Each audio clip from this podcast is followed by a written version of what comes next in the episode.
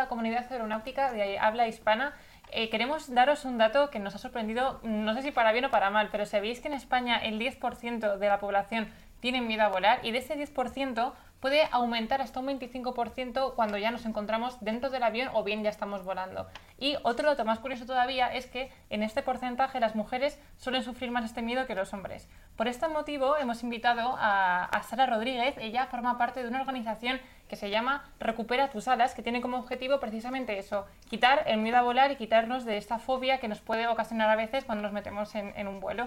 Hola Sara, muchísimas gracias Hola, por estar con nosotros. Muchas gracias a vosotros. Pues lo primero de todo, ¿qué te parecen estos datos, Sara? ¿Se, se ajustan de verdad con la realidad? Tú como tripulante de cabina aparte, que formas parte de esta organización, trabajas directamente con, con los vuelos y con los aviones, ¿este dato de verdad se refleja en la realidad? Pues realmente sí, o sea, es un, es un dato totalmente real. Siempre hay alguien en el avión que te encuentras que tiene miedo a volar. Ya sea, sí que es verdad que la mayoría de las veces suelen ser mujeres, eso sí que es verdad, pero en su inmensa mayoría, eh, en todos los vuelos siempre hay alguien, siempre te cuadra alguien. Y por eso tú formas parte de esta organización que se llama Recupera tus alas. ¿Cuál es el objetivo? ¿Cómo trabajáis en ella? ¿Y qué resultados esperáis de esto? Pues mira, esto básicamente es, eh, esto empezó por ayudar, o sea, por ayudar a gente que realmente mm, tuviese miedo a volar y ayudarles desde fuera, ya no solo dentro del avión, que es nuestro trabajo, también cuidar de todos los pasajeros, sino de, de ayudarles de verdad desde fuera, dándonos, dándoles... La mayoría de las veces el miedo a volar es por la, el no saber qué es lo que pasa el no saber qué es, pues, eh, porque hay turbulencias, porque se mueve, porque vira, porque, porque pasan ciertas cosas. Y eso muchas veces, al no saber, eh, crea esa, ese miedo, ¿no? Y nosotros al final hemos, hemos empezado con esto y nos está teniendo muy buenos resultados, porque al final es una cosa que, pues eso, que nos hemos, nos hemos juntado todos y entre todos, pues, ves que hay resultados en la gente. ¿En qué consiste esta ayuda? ¿Cómo os formáis? ¿Cómo os organizáis para poder suministrarla? Pues mira, realmente nosotros ahora mismo tenemos un grupo de Telegram, que es una red social tipo WhatsApp, y realmente pues ellos se apuntan, nos hablan por redes sociales, nos contactan y nos cuentan el miedo que tienen y después eh, los añadimos a este grupo. En este grupo digamos que hacemos como una terapia, digamos, de grupo, no, como, no terapia como tal, sino que entre todos conseguimos que individualmente cada uno supere sus miedos. Entonces, pues si uno llega y dice, pues mira, yo tengo muchísimo miedo eh, a las turbulencias o me pone muchísimo, hay muchísima gente que tiene miedo a los ruidos, a los ruidos que no saben de dónde vienen, de qué son o, o cualquier tipo de cosa así pequeñita y te lo dicen. Y entre todos, al final, con la explicación de cualquier cosa, ellos cuando entran les damos una guía que hemos recogido todos los, digamos, los miedos más mm, comunes, los hemos recogido en una guía donde les explicamos el porqué de todas esas cosas. Las turbulencias, los despegues, eh, qué es, por qué suceden los retrasos, porque todas estas cosas que generan incertidumbre. Y siempre que entran les decimos leer, leer primero la guía. Y una vez leen la guía, pues ya entonces ahí ya empezamos entre todos a, a ver cómo van poco a poco. Muchas veces es gente que tiene que volar por trabajo, que tiene que volar pues porque tiene familiares fuera, porque vive lejos o lo que sea. Y, y realmente pues ves que esa gente puede ir a ver a su familia, puede ir a su trabajo, puede hacer todo lo que tiene que hacer y que el volar no, es- no es el impedimento. Y de eso se, Se en- trata, ¿no? sí, de eso se trata. Y a nuestra audiencia, ¿os podrías explicar un poco, por ejemplo, el tema del despegue, el aterrizaje, las turbulencias, que son los momentos en los que más miedo puede provocar a los pasajeros? Eh, ¿Por qué es tan seguro? ¿Por qué no deberían tener miedo?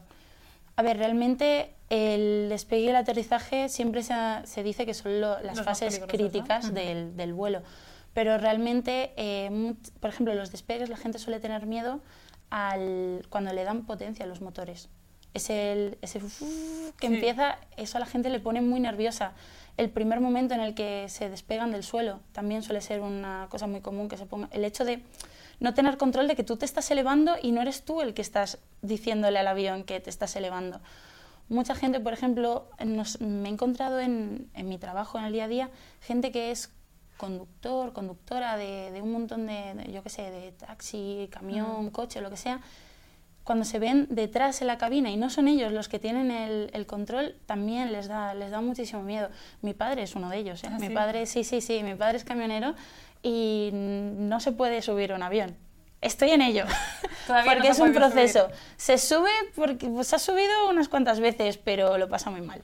Y el tema, por ejemplo, de las turbulencias, que es un momento al que a lo mejor algunos pasajeros pues, lo pasan peor, se ponen más nerviosos. ¿Por qué no deberían tener miedo a las turbulencias? La mayoría de la... A mí, por ejemplo, soy una persona que le encantan las turbulencias. O sea, me encanta cuando hay turbulencias, me lo paso súper bien.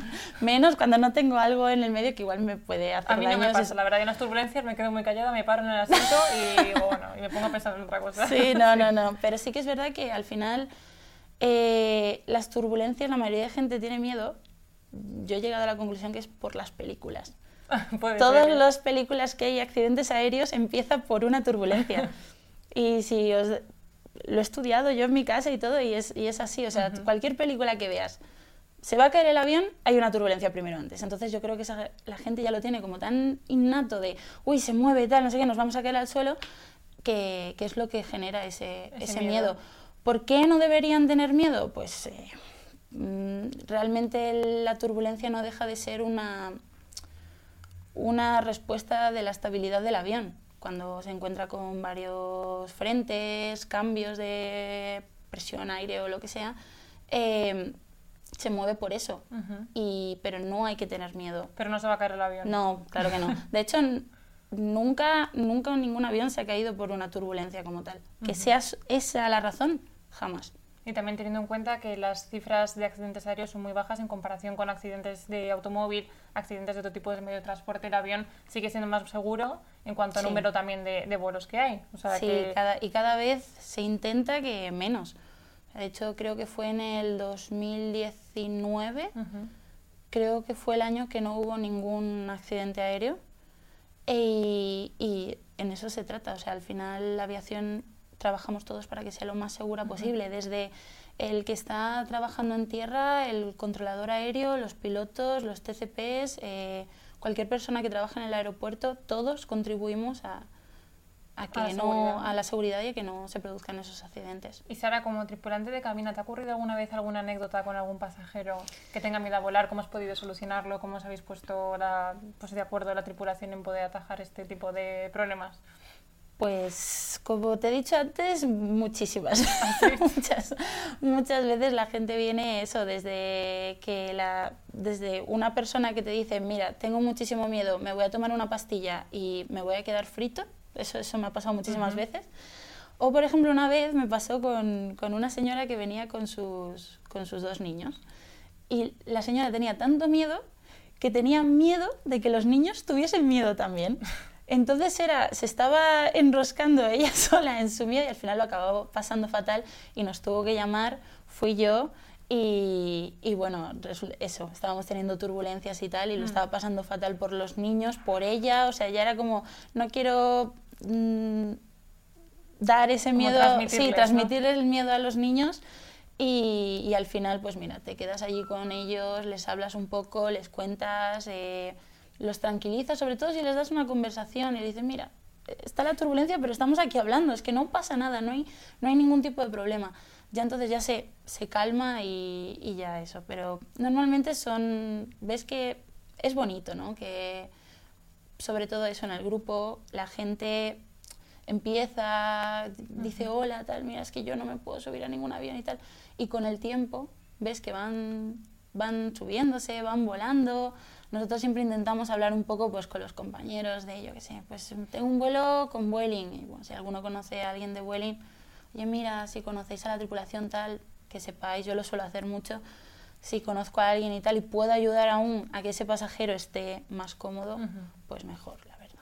Y así para nuestra audiencia, para que también nos deis a conocer, eh, ¿dónde os, pueden encontrar entonces? ¿Cuál es vuestro canal de Telegram o cuáles son vuestras redes para poder acceder a ellas? Pues la cuenta se llama Recupera tus alas, nos podéis encontrar tanto por Twitter como por Instagram y después también el- las redes sociales de cada uno y tal, que también nos suelen contestar y, y nada, y por ahí, y entre, entre todos hacemos lo posible. piña, ¿no? Sí, un poco de piña, la verdad. Es muy bonito porque es eso, es una piña al final.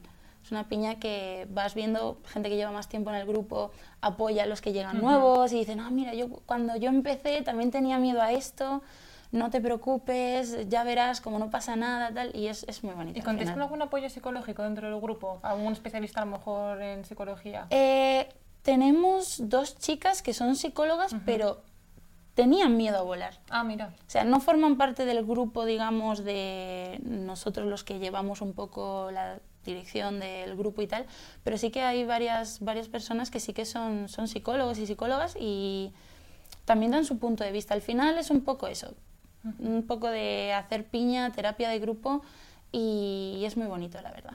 Pues Ana, pues muchísimas gracias por tu ayuda, por la labor que estáis haciendo y Nada, para intentar que la muchísimas gracias gente se anime cada vez más a subir a- al avión. Sí, Muchísimas muchas gracias. Y pues, gracias a vosotros también por estar ahí. Os esperamos en la próxima entrevista. Hasta luego.